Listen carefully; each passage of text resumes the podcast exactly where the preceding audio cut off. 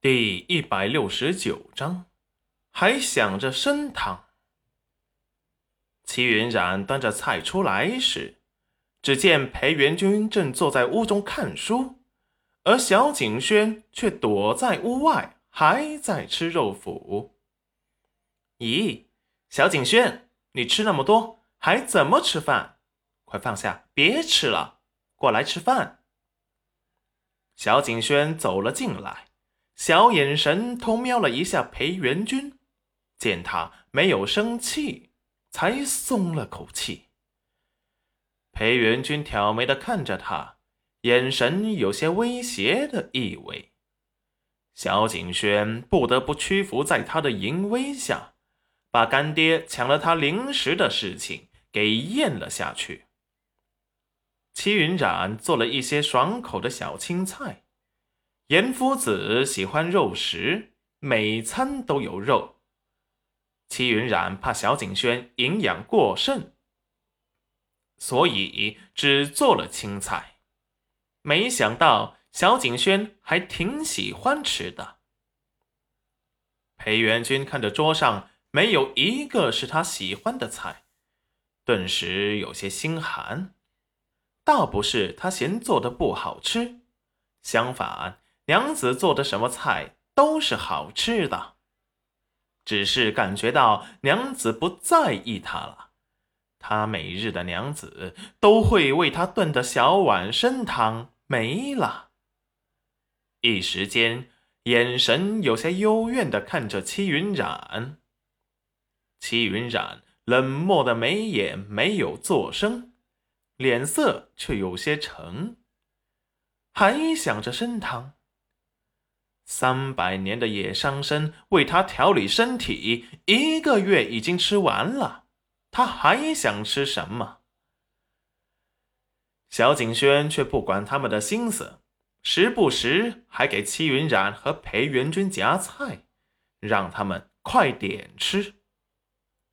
人小手短，却偏偏要给他们夹菜，看得戚云染是欣慰又好笑。戚云染就是再生裴元君的气，也不会对小景轩摆脸色，开心的接过小景轩家的菜，并且把它吃完。小景轩见干娘吃完，干爹碗中的米饭基本没碰，立即义正言辞的说道：“干爹，大人挑食是不对的，不但浪费粮食，还浪费了干娘的心意。”小景轩心下冷恨，叫你抢小孩子零食吃，还威胁我。齐云然视线落在裴元君的碗中，只见小景轩给他夹的菜，他丝毫未动，顿时冷下了声色。裴元君，要是你吃不惯我做的饭菜，你可以回裴家去吃，让你娘给你做，别一天天的赖在我这里不走。像是我欠了你的。裴元君闻言，神情受伤的看着戚云染，看着他洁白无瑕的小脸，怎么也发不出火来，反而心底深处升起了浓浓的心疼和愧疚。小景轩本想让干娘教训一下干爹，却没想让他们吵架，立即不安的说道。干爹干娘，对不起，都是景轩的错。景轩不该乱说话。